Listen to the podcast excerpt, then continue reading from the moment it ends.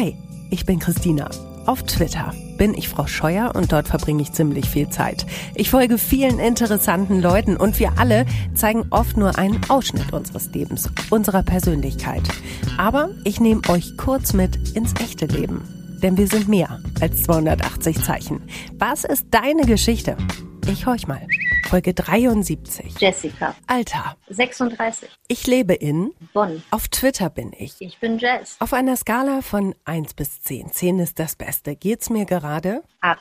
Für eine 10 bräuchte ich. Wenn ich wüsste, was mir fehlt für eine 10, dann ging es mir vielleicht auch schon 10. Der perfekte Tag ist für mich, Der Sonntag. als ich klein war. Hatte ich die beste Zeit meines Lebens. Das ist für mich eine Versuchung. Das Leben. Auf Twitter habe ich. Schon gar keinen Bock mehr. Das würde ich tun, wenn ich vor nichts Angst hätte. Die Welt regieren. Das macht mich glücklich. Ein freier Sonntag. Wenn ich mir selbst eine Frage stellen müsste, welche wäre das? Was hast du dir dabei gedacht? Diesen Job würde ich machen, wenn Geld keine Rolle spielen würde. Den, den ich gerade schon mache. Das brauche ich gerade am dringendsten. Gutes Essen. Das ist meine beste Eigenschaft. Meine Offenheit. Dieser Gedanke kann mir den Schlaf rauben. Wie geht es morgen weiter? Ein Tag ohne Internet? Würde uns alle dem Weltfrieden näher bringen. Nach Corona werde ich Genau wie heute das tun, worauf ich Lust habe. diese Aufgabe würde ich gerne abgeben. Morgens aufstehen. Das würde ich gerne rückgängig machen. Nichts. Beste Schimpfwort ever. Lieblingsschimpfwort habe ich nicht. Kommt, kommt auf die Situation an.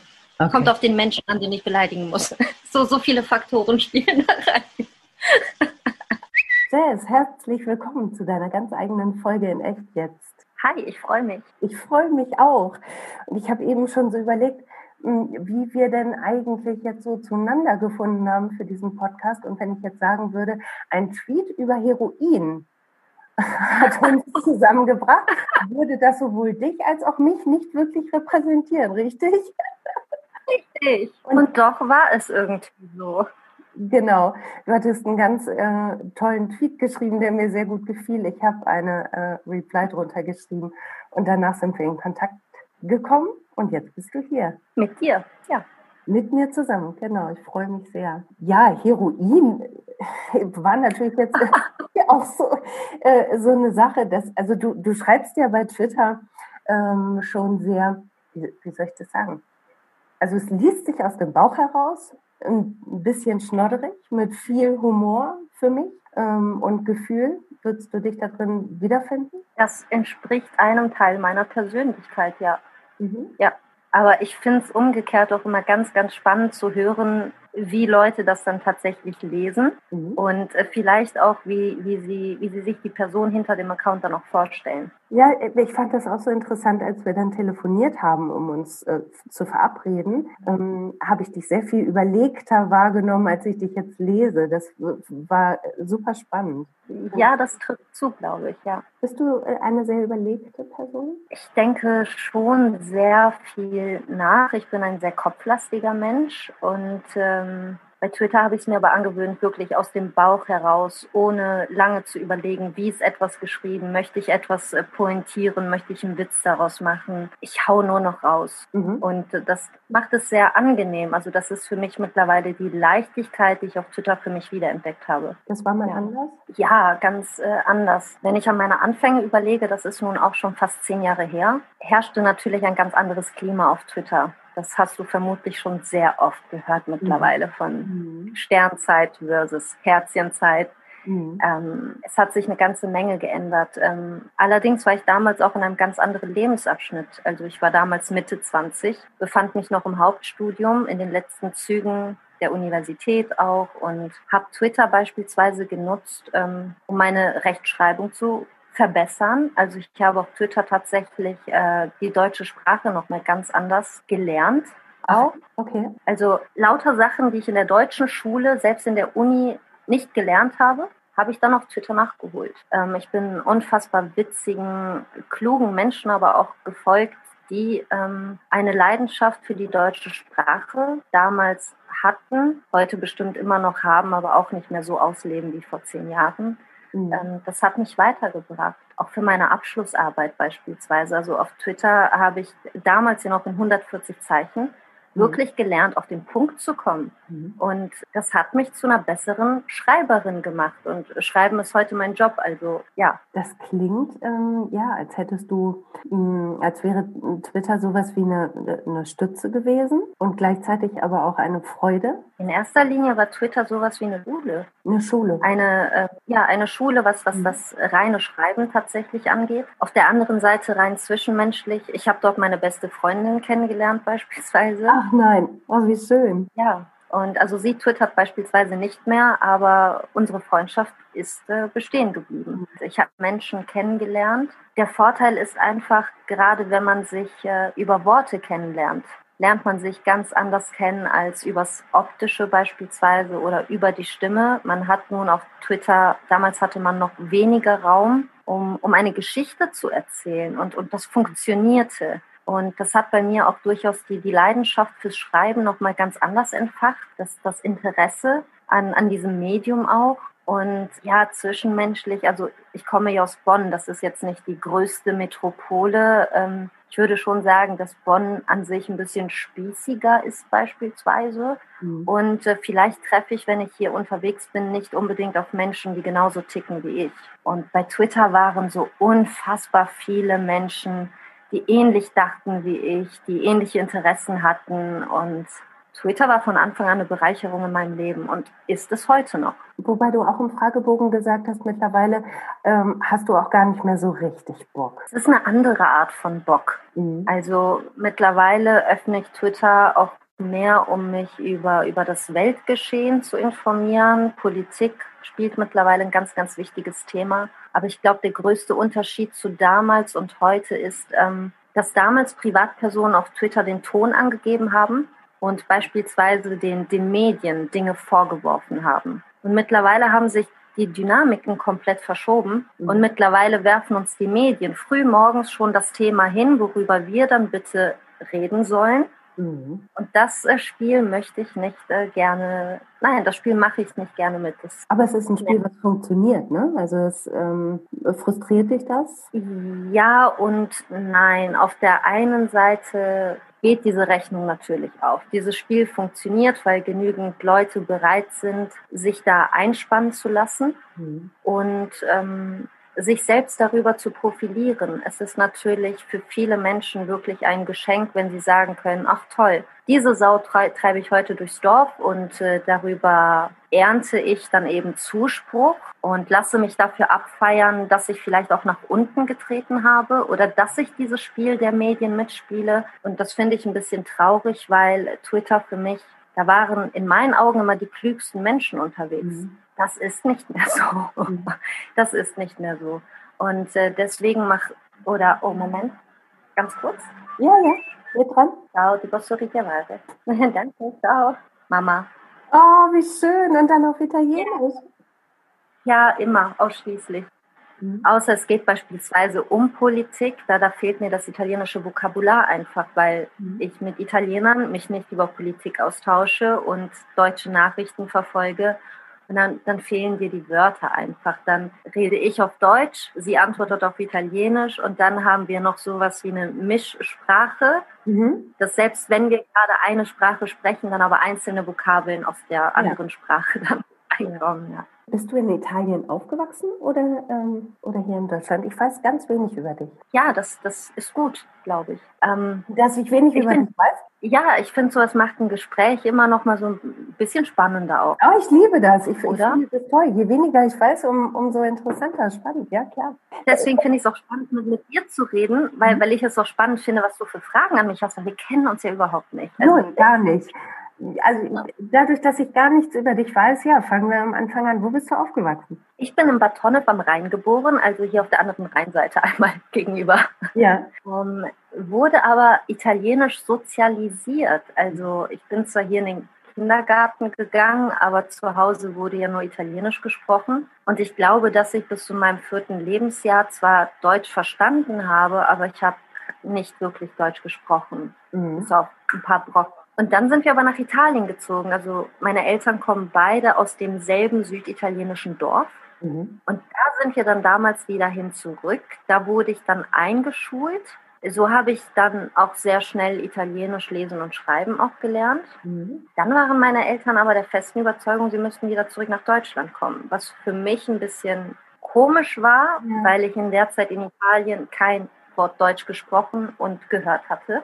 Ei, ei, ei. Und wieder bei, ja, hier wieder bei Null anfangen musste. Deswegen hatte ich eigentlich Zeit meines Lebens wirklich Schwierigkeiten mit der deutschen Sprache, denn es ist eine verdammt schwere Sprache. Mhm. Ja. Und ich beherrsche Deutsch bis heute nicht äh, zu 100 Prozent, aber es ist egal. Es ist mir mittlerweile egal. Das war es ganz lange Zeit nicht. Mittlerweile ist es das. Das ist aber ganz schön viel Movement, ne? Für so ein kleines Kind immer zwischen den Welten dann zu, zu wandeln. Ähm, äh, ja, aber sowohl sprachlich als auch geografisch, oder? Ja, vor allem kulturell. Das mhm. darf man nicht unterschätzen, denn auch innerhalb ähm, Europas gibt es natürlich wahnsinnige Unterschiede. Und allein Deutschland und Italien ist ein Unterschied wie Tag und Nacht, was sehr, sehr viele Dinge angeht.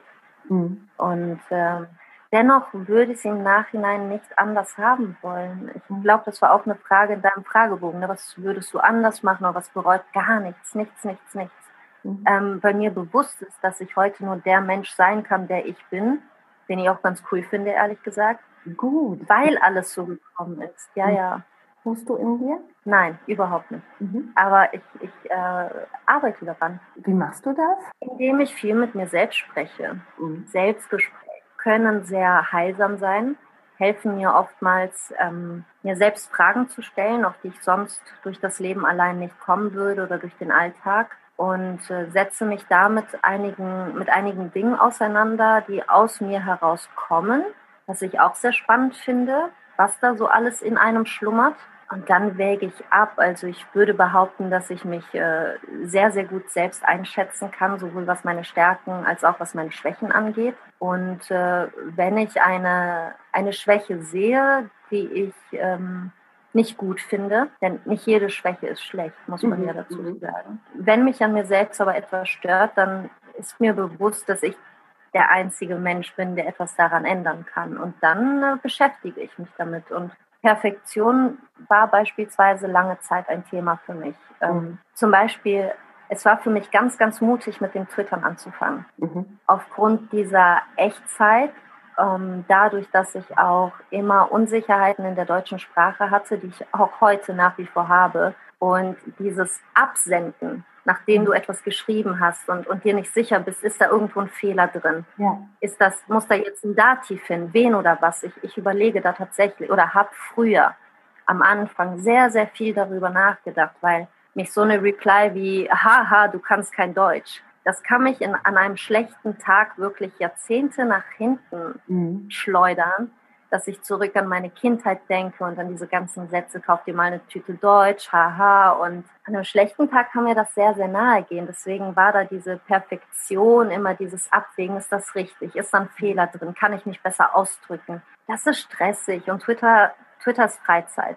Und mhm. das lasse ich nicht mehr an mich ran. Also mittlerweile, selbst wenn ich beim Absenden sehe, uh, Mist, ähm, Konzentrationsfehler, ich lasse den da stehen. Mhm. Ähm, das ist wie eine Konfrontationstherapie für mich mhm. selbst zu sagen, da ist jetzt ein Fehler. Das ist öffentlich ja. und du kannst damit leben. Ja, muss man üben. Total gut nachvollziehen. Ich hatte gerade gestern hatte ich einen, einen Tweet, den ich eigentlich ganz lustig fand äh, und habe dann drei, vier Minuten später gesehen, dass ich da wirklich einen richtig doofen Fehler drin hatte. Und ich bemerke das immer bei anderen, wenn man erstmal darauf hinweist, dass da ein Fehler drin ist, dann fällt er auf sagst du gar nichts, fällt er auch häufig nicht auf. Aber ich war ganz froh, als dieser Tweet dann irgendwann die Timeline runtergerutscht ist und keine Aufmerksamkeit mehr bekommen hat. Löschen wollte ich ihn dann auch nicht. Ich wollte es dann irgendwie aushalten. Ist das für Aber dich es macht was mit einem. Ja, es macht was mit einem. Es ist das Thema Perfektionismus. Und, mhm. Ja, ich will es nicht, also, also auf der einen Seite dieses, ich will es so schreiben, wie es gerade ist und es kommt aus mir raus, aber große Fehler möchte ich auch nicht machen. Genau, also ich glaube, das hat auch viel damit zu tun, wie, wie nehmen mich jetzt andere Menschen wahr. Denken die jetzt, ich könnte dumm sein. Ähm, okay, das, das nach. Ja. Es klingt aber auch so, als hättest du damit einfach Erfahrungen gemacht, ne? Als hättest, ähm, hättest du dann auch in deiner Kindheit dann die Konfrontation gehabt, wenn du sagst, dass dir andere Kinder äh, diese, diese Sprüche ähm, reingereicht haben, was ja grausam ist, ähm, das hat dich ja einfach auch da so geprägt. Mhm. Ne? Mhm. Aber das ist gut so. Mhm. Das ist gut so. Ja, du haderst dann nicht, dass du denkst, ihr Ärsche, was habt ihr eigentlich gemacht, ihr blöden Arschgeigen? Ich denke oftmals an, an die Eltern dieser Kinder und denke mir, ihr Idioten, das definitiv. Auf der anderen Seite, Kinder sind so und, und wenn ich, wenn es etwas gibt, was ich an Kindern wirklich schätze, dann die nehmen kein Blatt vom Mund, die knallen dir ihre Sicht der Dinge um die Ohren, bis einer heult. Mhm.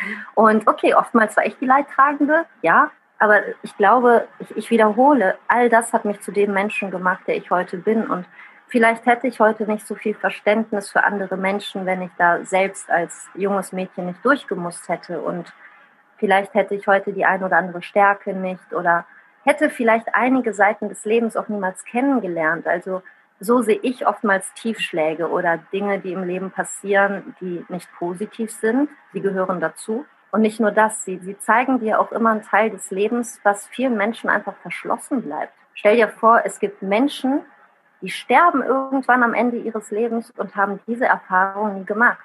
Mhm. Da habe ich eher das Gefühl, doch reich beschenkt worden zu sein letztendlich. Denn ich habe das Leben mit, mit sehr vielen Facetten bereits kennengelernt für mein Alter. Und das finde ich ziemlich cool, ehrlich gesagt. Mhm. Also ich bin ekelhaft Mensch. Was bist du? Was bist du? Ekelhaft positiver. Ja, ehrlich, bist du, bist du wirklich so durch und durch positiv? Durch und durch nicht, aber ich glaube im Vergleich zu vielen anderen Menschen, dass ich eben diese Art habe, viele Dinge positiv auszulegen. Mhm. Doch, doch, ja.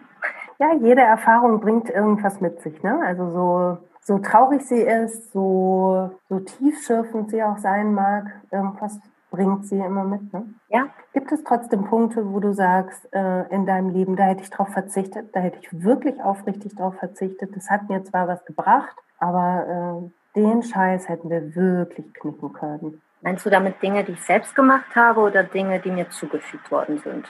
Sowohl als auch. Ja und ja. Dennoch ist es einfach so gelaufen und das muss man mhm. auch einfach akzeptieren können. Also ich ähm, ich bin ganz ehrlich, es, es gab eine Zeit, da habe ich mehr in der Vergangenheit gelebt als heute. Mhm. Da war ich in meinen Gedanken sehr, sehr oft, ähm, dass ich zu Situationen zurückgezogen wurde, die nicht so optimal gelaufen sind, ähm, wo ich mich auch falsch verhalten habe, wo ich mit dem Älterwerden auch gemerkt habe, hm, das war nicht sehr cool von mir. Aber das gehört alles dazu. Und ich bin mittlerweile ein bisschen lockerer geworden, was sehr, sehr viele Dinge angeht. Und äh, ist schon gut so. Mhm. Nee, nee, das, das musste alles sein letztendlich. Und ich, ich finde, also ja, insgesamt würde ich schon sagen, dass ich ein ganz guter Mensch bin. Also ich bin, bin jetzt nicht die Ausgeburt der Hölle oder ähnliches.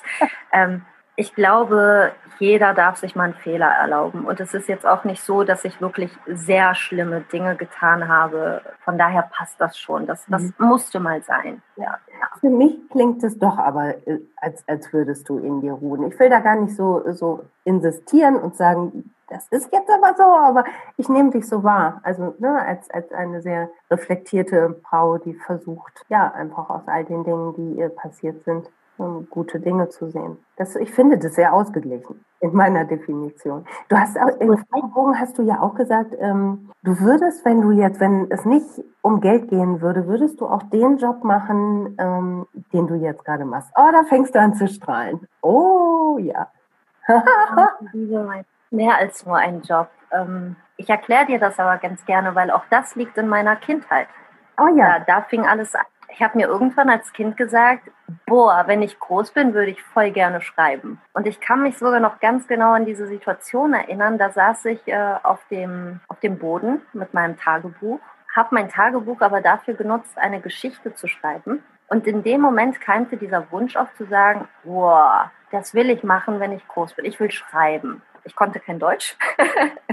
Und äh, ich wusste ja überhaupt nicht, dass man wirklich Schreiben als Beruf ausüben kann, beziehungsweise wie viele Möglichkeiten es gibt, mit dem Schreiben sein Geld zu verdienen. Ganz blöd gesagt. Dann fing ich irgendwann an, Literatur- und Sprachwissenschaften zu studieren. Fand das Schreiben immer noch ziemlich cool, aber dann kam auch das wissenschaftliche Schreiben hinzu. Das fand ich nicht so super. Das hat mir auch ein bisschen die Kreativität genommen. Und nach dem Studium, so ungefähr zwei Jahre später, passierte es, dass ich plötzlich vor meinem Laptop saß und meine Website öffentlich gestellt habe. Und seitdem bin ich selbstständig, also Freiberuflerin. und arbeite als Texterin und im Social Media. Und das ist jetzt mein Job. Und wenn ich strahle, dann weil ich es immer noch nicht so ganz fassen kann. Also, weißt du, da ist dieses Mädchen, das einfach so Schwierigkeiten mit der deutschen Sprache hat, die aber diesen Wunsch hat zu schreiben und jetzt mache ich das wirklich. Und da habe ich das Gefühl, als hätte ich dem Leben so einen kleinen Streich gespielt. So, also, so das amüsiert mich. Wie schön das ist, dich dabei strahlen zu sehen und wie, wie deine Augen so funkeln dabei. Also da ist schon ganz viel Stolz, ne? aber auch so ein, so ein schelmisches, äh, so ein schelmischer Moment. So, ich hab's gemacht. Letzteres, das bin ich zu 100 Prozent. Ja? Dieses Hihi. Mhm.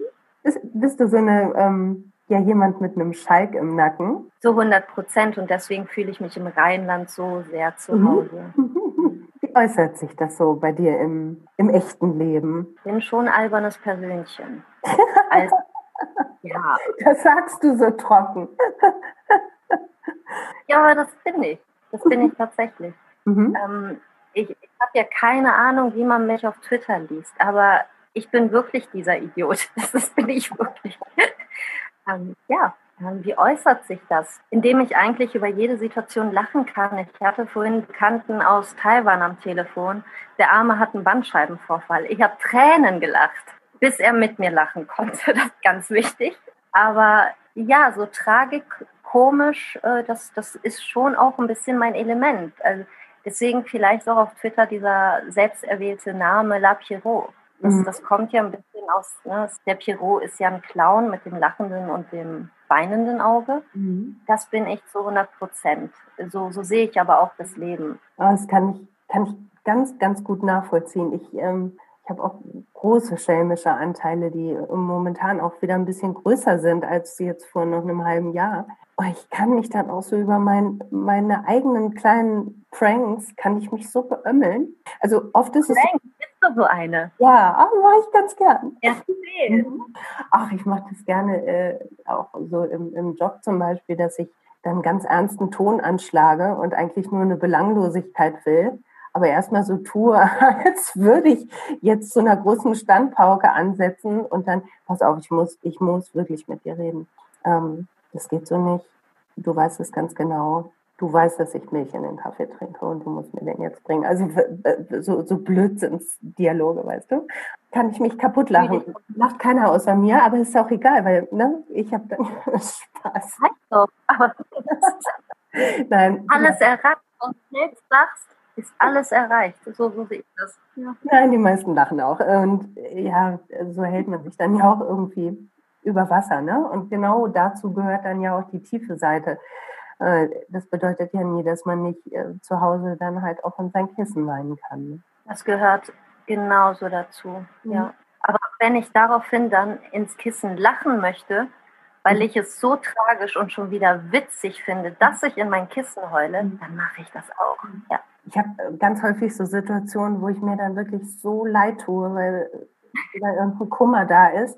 Und dann sehe ich mich selbst wie Bridget Jones auf dem Sofa sitzend, all by myself singend mit einem Rotwein. Und dann muss ich auch schon wieder lachen. Also ähm, ich kann ganz gut über mich lachen. Ist es bei dir auch so? Absolut. Ich finde es witzig, dass du Bridget Jones und diese All by myself äh, Situation gerade ansprichst. Hatte ich vor kurzem erst. Mhm. Was habe ich gelacht danach? Es, es war es war komisch, es war sehr komisch. Äh, tragisch komisch, ne? Also das ist genau dieses, äh, das, ich kann auch ganz, ganz schlimm weinen und mich dann hinterher äh, über meine rote Nase lustig machen und ja. Pass auf, da habe ich auch einen ganz schrägen, ähm, ich weiß nicht, kann man das Vorliebe nennen? Ist das ein Fable? Ich habe mal zwei Tage durchgeheult, mir ging es echt schlecht. Mhm. Ich habe danach erstmal ein Selfie gemacht, weil ich so furchtbar aussah. Ich sah so schlimm aus. Mhm. Und äh, dieses Selfie hat nie jemand gesehen.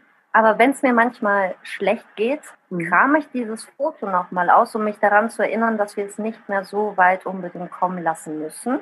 Mhm. Das war schon ein ganz großes Drama. Also auch dafür bin ich sehr offen. Ja. Mhm. Oh, Drama fühle ich. Auf mhm. der anderen Seite, wenn, wenn sich bei Regen draußen jemand auf die Nase legt, dann bin ich die Erste, die stehen bleibt und anfängt zu lachen. Also das gehört sich nicht, aber es ist, wie es ist. Ja, ja diese, dieses äh, Dramagefühl kenne ich auch. Also ich erkenne mich dann aber auch in diesem Drama dann wieder und denke, meine Güte, was bist du dramatisch. Ach, also Pathos, Pathos gehört irgendwie dazu, ne? um es vielleicht auch dann ja, zu überstehen, dann diese, diese tiefen Situationen, um, um nicht noch tiefer zu fallen. Ich finde es toll, wenn man, wenn man dieses Drama gerade so auslebt, mhm. also diese Situation schon komplett auslebt und dann irgendwie eine Außenperspektive annimmt, als würde man sich von oben selbst dabei zuschauen, dann fange ich an zu lachen, weil dann merkt man erst, wie lächerlich diese Situation mhm. ist, wie lächerlich man selbst ist in dieser Situation. Und ich kann wunderbar über mich selbst lachen. Ja, doch. Ja. Finde ich ganz wichtig auch. Ja. Ich kann da noch eine schöne Geschichte von meiner Freundin Sabine erzählen, soll ich? Ja, natürlich, erzähl. Ihr hört uns nämlich, ähm, hört uns ganz intensiv. Es ist eine große Freundin des Podcasts und eine sehr alte Freundin von mir. Und wir waren gerade letzte Woche spazieren und erinnerten uns dran, ähm, an eine Zeit, wo, wo es uns beiden sehr schlecht ging und wo wir auf ihrem Balkon gesessen haben und geweint haben. Und es wurde dann irgendwann so absurd. Sie musste weinen und ich holte dann ein imaginäres Clownstaschentuch, was so 7,50 Meter lang ist, aus meiner imaginären Tasche und putzte mir imaginär die Nase. Und, äh, mit einer kleinen Spritzblume, einer imaginären, habe ich sie dann zum Lachen gebracht. Und wir mussten beide nochmal so lachen, weil diese Situation so dramatisch war und so tragisch und dann doch mit einem Lachen endete. Liebe Grüße an Sabine an dieser Stelle. Du, die freut sich jetzt wie irre, dass sie jetzt hier ähm, namentlich genannt wird, ganz bestimmt. Aber ich glaube, es ist für ähm, viele Menschen so wichtig, dann jemanden wie dich dabei zu haben, der die Tragik wieder rausnimmt. Ähm, das finde ich ganz, ganz wichtig in einer Freundschaft auch, dass, dass man zusammen weinen kann oder dass die Stütze da ist. Aber dass dieser Mensch einem gleichzeitig mit der nötigen Distanz auch zeigen kann, so okay, bis hierhin und nicht weiter wir haben das jetzt komplett ausgeschlachtet und äh, jetzt müssen wir was Blödes machen. Ganz ja. wichtig, ja. Du hast im Fragebogen hast du zu deiner Kindheit, wir haben jetzt ja viel über, über Sprache gesprochen und kulturelle ähm, Unterschiede, hast du aber auch gesagt, ähm, als du klein warst, hattest du die beste Zeit. Ja, ja. Zum einen, weil ich damals mit dem ganzen Thema Ausländersein nichts am Hut hatte, mhm. weil die italienischen Kinder, als ich in ihre Klasse kam, für die war das mehr so ein Wow, da kommt jemand, der hat vorher in Deutschland gelebt. Mhm. Wow, das, das war bei uns im Dorf was ganz Besonderes. Und da war das etwas Positives. Aber ich wurde da vielleicht auch nur die ersten paar Tage darauf angesprochen oder darauf reduziert. Aber dann war ich ganz schnell äh, Jessica und dann haben wir direkt gespielt und da hatte ich einfach eine sehr sorglose Zeit. Hinzu kommt aber auch, dass ich damals mit meiner Mutter, meiner Oma und meiner Uroma in einem Haus gelebt habe, also in einer Wohnung, also ein Vier-Generationen-Haushalt. Und das wirklich die beste Zeit meines Lebens war. Also eine ganz starke Erinnerung, die ich immer noch habe, ist, wenn ich abends ins Bett gegangen bin dass ich meine Oma immer noch in der Küche hören konnte, so Geschirrklappern, Löffel, Löffelchen. Zur Erläuterung, wir, wir kichern immer noch wegen, wegen des Heroin-Tweets, ne? Ja. Wie gesagt, die, Lö die, Löffel sind poliert. Ach du liebe Güte. ja. ja. Und das ist immer noch so, so, so ein Geräusch. Also selbst wenn ich abends jetzt im Bett liege, alleine, habe ich hin und wieder dieses, dieses Geräusch in den Ohren, das mich ganz schnell einschlafen lässt. Das, das, ich verbinde damit immer noch das Gefühl einer gewissen Geborgenheit. Also du gehst schlafen, aber jemand ist immer noch da, jemand ist wach. Und du wachst am Morgen auf und es ist wieder oder gefühlt immer noch jemand wach und, und ist für dich da. Mhm. Das ist so tolles Gefühl. Du bist ja. nicht alleine, du bist behütet.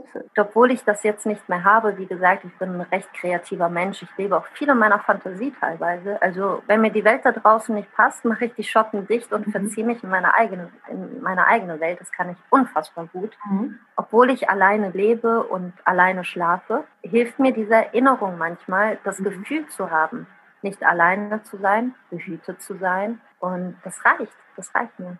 Schön ist das. Das sind ja Ressourcen, die sind ja mit Gold nicht aufzuwiegen. Ne? Also wenn du weißt, das ist, das ist ja so, so, so ein Urvertrauen dann einfach, was du dann ja wieder hochholen kannst. Ja, und das Wort Urvertrauen verbinde ich tatsächlich mit meiner Kindheit. Mhm. Das ist danach komplett abhanden gekommen. Also ich vertraue nicht schnell. Mhm. Ja, das, das habe ich mir abgewöhnt. Weil danach Dinge passiert sind. Ich bin 36. Ich wurde natürlich in meinem Leben schon sehr oft enttäuscht. Mhm. Aber auch das ist, war, war eine wichtige Lehre. Mhm. Ja, also ich, ich bin an und für sich ein, ein sehr offener Mensch. Ich rede mit jedem und ich erzähle jedem was. So, weißt du, mh, mm, gerne, lass uns quatschen. Äh, super. ja, ja, ja. Aber da, da musste ich lernen, wirklich mhm. so ein bisschen zurückhaltender zu werden, weil ähm, auch wenn, wenn das eine Eigenschaft ist, die von Menschen sehr gerne angenommen wird, äh, gibt man ihnen damit natürlich eine ganze Menge, was einem irgendwie dann auch schaden kann. Und das, das musste ich tatsächlich äh, lernen. Die Balance daraus aus, aus der Offenheit und dem Rückzug, um, um eben nicht verletzt zu werden? Ja, ich glaube, das merkt man auch auf Twitter auch ganz gut es, es, gibt viele Sachen, die ich nicht auf Twitter thematisiere. Mhm. Da, dazu gehört beispielsweise meine Weiblichkeit, mein Körper. Also mhm. du wirst verm vermutlich niemals ein Nacktfoto oder ein leicht bekleidetes Foto von mir irgendwo im Internet finden. Mhm. Ähm, mein, mein Privatleben ist zu, zum großen Teil nicht für die Öffentlichkeit bestimmt. Und das ist ja auch wieder das Schöne an Twitter. Ne? Wir bespielen das genau so, wie wir das wollen. Also es gibt so viele äh, Dinge, die ich niemals schreiben würde. Niemals. Ähm, aber trotzdem habe ich noch so, so eine große Range, äh, Dinge zu schreiben, die mir passieren. Genau das ist es. Ähm, selbst wenn ich viele Sachen bei Twitter weglasse, habe ich immer noch so unfassbar viel zu erzählen. Und mhm. wenn ich nichts zu erzählen habe, habe ich immer noch so viel Meinung übrig. naja, da findet sich immer was. Wie du das sagst. Oh, so viel Meinung. oh, ja. schön. Ja, die Sache mit der Meinung ist aber auch ein bisschen schwierig. Es ist ein bisschen typisch. Weil auf der einen Seite, jeder von uns hat ganz viel Meinung. Auf der anderen Seite befinden wir uns gerade auch in einer Phase, möchte ich mal sagen, wo Meinung nicht unbedingt angebracht ist. Und deswegen sage ich das ein bisschen so, weil ja. es ist letztendlich Meinung, aber das ist eben auch Twitter. Twitter ist meinungsbasiert. Ja, und also ich halte mich mit vielen Dingen zurück. Ähm, also nicht nur was, was mein Privates angeht, auch was, was meine politischen Einstellungen ein, angeht. Weil ich ganz oft denke, meine Meinung braucht es dann nicht. Ich muss dann nicht nochmal ähm, bestärken, was ich eh schon ganz oft gelesen habe. Und ich weiß halt auch nicht, ob ich das immer aushalten kann ähm, wenn, wenn Meinung dann so diskutiert wird? Ja, ich sag mal so, ich, ich bin mittlerweile so lange dabei, dass ich nicht nur den einen oder anderen Shitstorm schon abbekommen habe, wegen, wegen absolut lächerlicher Tweets, also wirklich mhm. lächerlich. Die waren wirklich nicht, nicht wichtig, nicht relevant für irgendetwas oder irgendwen. Dadurch habe ich gelernt, dass ähm, die Leute nur wirklich Bock haben müssen, dich leiden zu sehen. Das reicht ihnen vollkommen. Ja, es, es, du könntest Hallo sagen und die würden dich fertig machen für dieses Hallo. Und diese ähm, Angreifbarkeit, die, äh, die, die muss ich mir nicht geben. Da, also dafür bin ich dann auch nicht, nicht stark genug, um das in meiner Freizeit auszuhalten. Wie geht dir das da? Also da, da erzähle ich dir jetzt mal eine Geschichte. Juhu. Ist nämlich, glaube ich, meine Lieblings-Twitter-Geschichte. Also was mir, ich glaube, das ist mir vor zwei Jahren mal passiert, vor zwei, drei Jahren. Es gibt so ein paar Männer, die haben diese schreckliche Angewohnheit, dir Vergewaltigungswünsche in die Replies zu schreiben. Ich weiß nicht, hast du schon mitbekommen? So. Ich, ich stehe da auch äh, wirklich fassungslos vor, wenn ich das irgendwo mitbekomme. Genau, ich bin aus dieser Fassungslosigkeit damals herausgetreten und habe seine Frau angerufen. Hast du? Habe ich. Geil. Ähm, mir es gereicht. Es, mhm. es, war, es war genug. So, der Punkt war erreicht, wo ich gesagt habe, okay, bis hierhin und nicht weiter. Und ähm, dann habe ich mir einen Kandidaten rausgesucht. Ähm, das Internet funktioniert nun mal recht simpel. Also wenn du Daten rausgibst, kann ich dich vermutlich auch finden, mhm. kann deine Arbeitsstelle finden, kann deine Privatnummer finden. Ich habe angerufen. Ich war so, so sauer. Ich wollte mit diesen Menschen sprechen. Mhm. Eins zu eins. Er sollte es mir ins Gesicht sagen. Ich war so sauer, so dermaßen sauer. Aber ich hatte auch den Punkt erreicht, dass ich gesagt habe, es ist nicht richtig, dass irgendein wildfremder Mensch mir ganz unüberlegt so was Heftiges in eine Reply reinschmeißt. Er lebt jetzt einfach seinen Alltag weiter. Und ich sitze hier zitternd, wütend, auch ein bisschen ängstlich, weil es ist nie schön so, also es, es ist heftig, dass ich mir gesagt habe, ich finde es nicht fair, dass er sich so leicht aus der Affäre herausziehen kann und ich muss damit leben, was er gesagt hat. Ich fand das nicht fair. Also habe ich bei ihm zu Hause angerufen und hatte seine Frau am Telefon. Und dann habe ich sie mal gefragt, ob sie denn wüsste, was ihr Mann im Internet so treibt und was er jungen Frauen denn so schreibt. Mhm. Sie war fassungslos mhm. und sie sagte mir, rufen Sie bitte um 19 Uhr nochmal an, weil dann kommt mein Mann von der Arbeit wieder.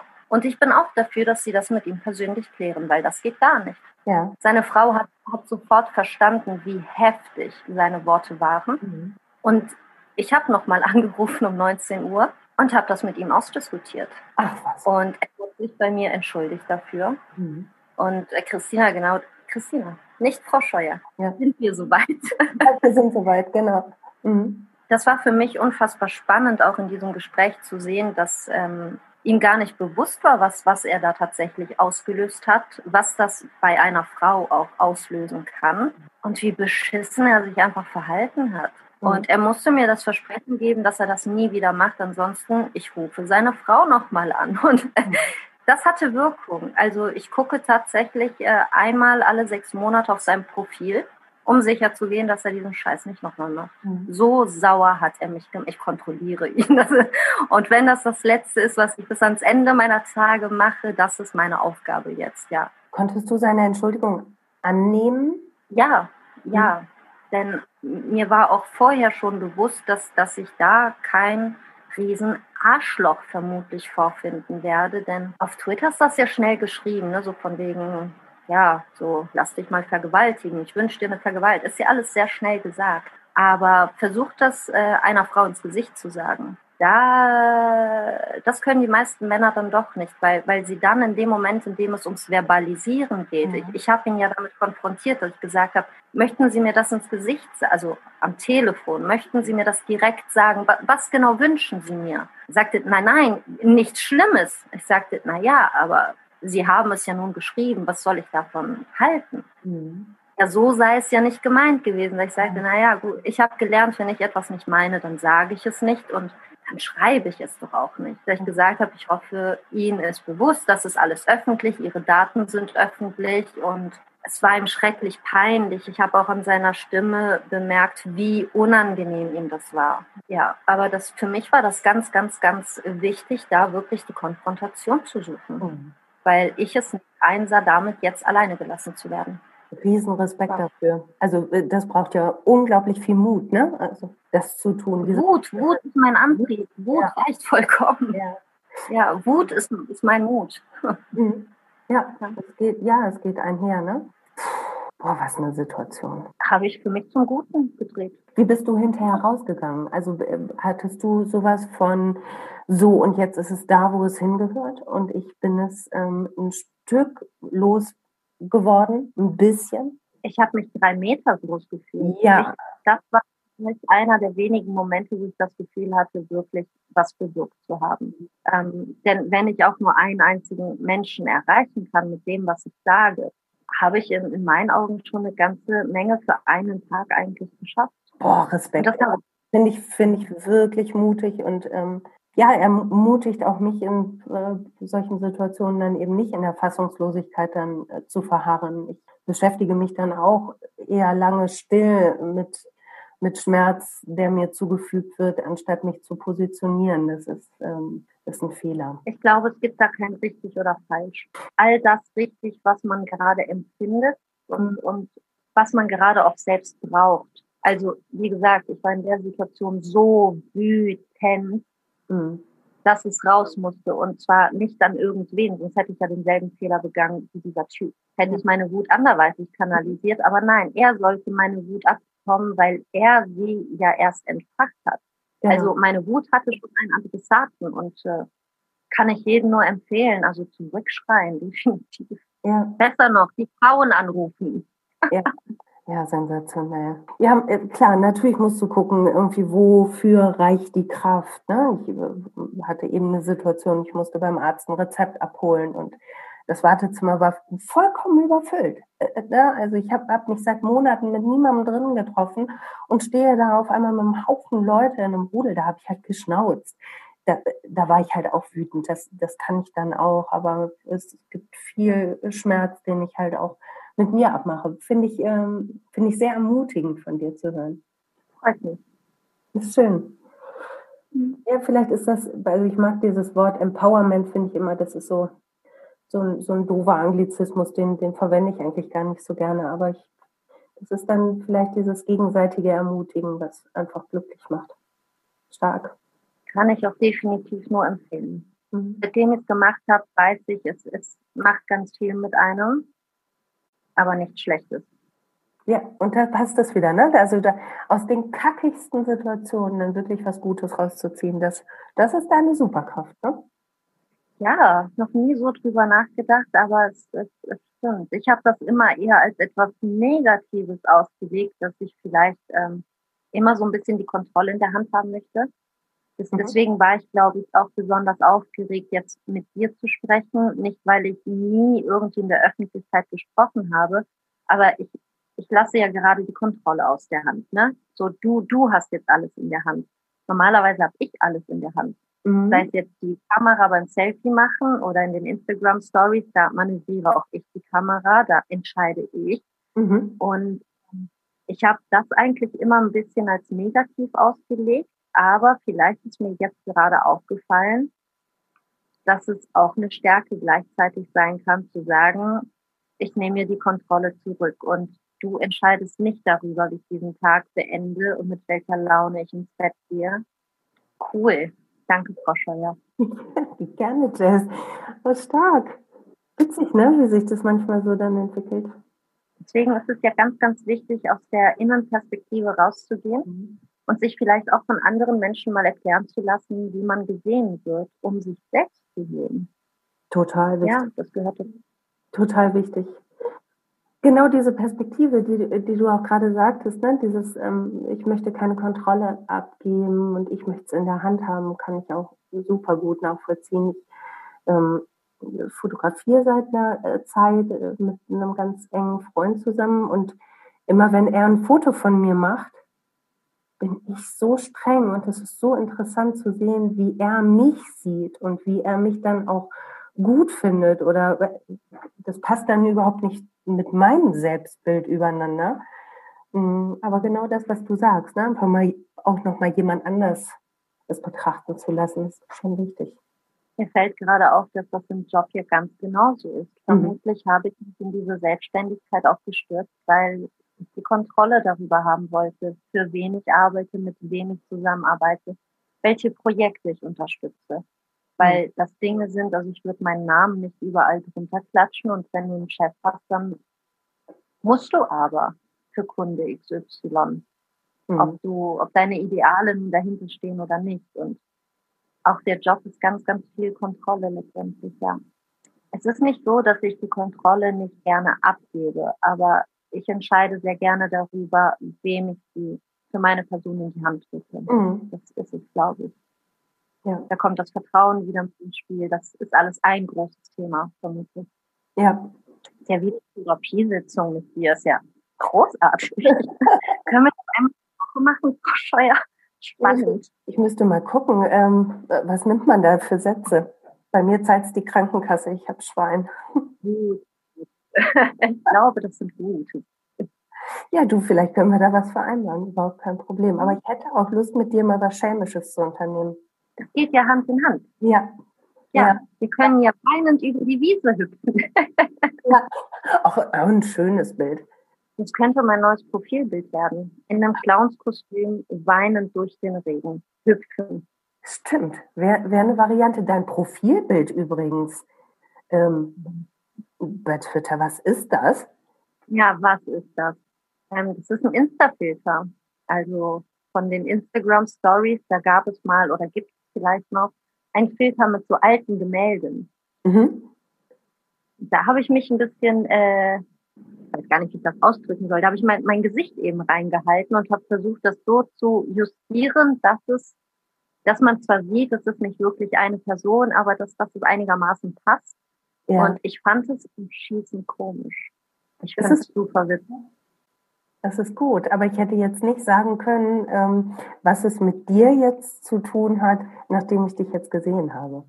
Hat es mit mir zu tun? Es hat meine Augen, meine mhm. ungeschminkten Augen, meine geplatzten Äderchen auf der Nase. Also es, es zeigt einige Fehler, es, es zeigt, zeigt ein bisschen was von mir, es zeigt gleichzeitig einige Fehler und äh, es zeigt den knalleblöde Humor, den blöden Humor, den ich habe. Das, ich finde sowas total witzig. Das ist mein Humor. Zum Schießen. Ach, herrlich, ist das schön. Ach, Jess, du, das ist richtig schön, mit dir zu quatschen. Ja, gleichfalls. Hast du dir das jetzt so vorgestellt, ähm, weil du ja auch erstmal so ein bisschen skeptisch warst, hm, was soll ich denn jetzt erzählen und so? Ich hatte es mir gar nicht vorgestellt. Mhm. Ja, auch daran zu arbeiten, keine Erwartungshaltung zu haben. Also habe ich Bedenken, weil ich glaube, egal in welche Richtung ich gedacht hätte, es kommt am Ende doch eh alles anders. Mhm. Von daher, ähm, nachdem wir kurz ein bisschen telefoniert hatten, hatte ich mich einfach nur auf dich gefreut. Also wirklich mit dir zu schmecken. Ging mir genauso. Ja. Und ähm, ich würde mich sehr freuen, wenn wir das in echt, echt auch nochmal wiederholen. In echt jetzt? In echt jetzt? Hast du Bock? Ah. da freut sie sich. Jess, ganz, ganz, ganz vielen Dank für das Gespräch. Ich danke dir. Danke, dass, äh, dass ich dabei sein durfte. Und danke für diese erste Podcast-Erfahrung mit Kontrolle abgeben. Es war mir ein Fest.